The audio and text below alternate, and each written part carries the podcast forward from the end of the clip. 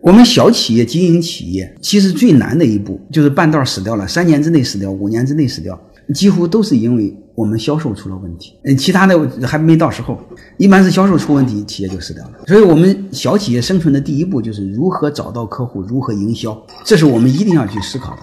通常的一个逻辑就是，客户在哪里你就去哪里。你比如你的客户在线上了，你大家都在趴在手机上了，大家不再逛商场了，那你就尽可能的在线上找客户。还有一个，你的订单都跑东南亚了，那你很简单，那你就去境外找客户。那你说客户不来，不来你过去，那你境外不可以成立一个贸易公司？所以这就是客户在哪里你就去哪里，他不过来你过去，这是一个大的方向。你知道这个就好弄了嘛。你们自己知道，包括这三年来你们听我直播，对你们来说就听一些好听好玩的，是吧？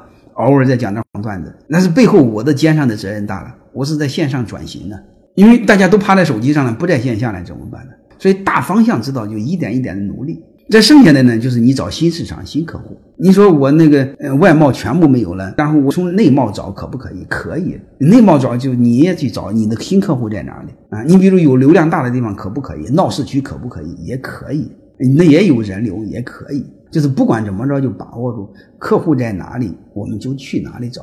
方向对了，剩下就是方法。欢迎各位同学的收听，可以联系助理加入马老师学习交流群：幺八九六三四五八四八零。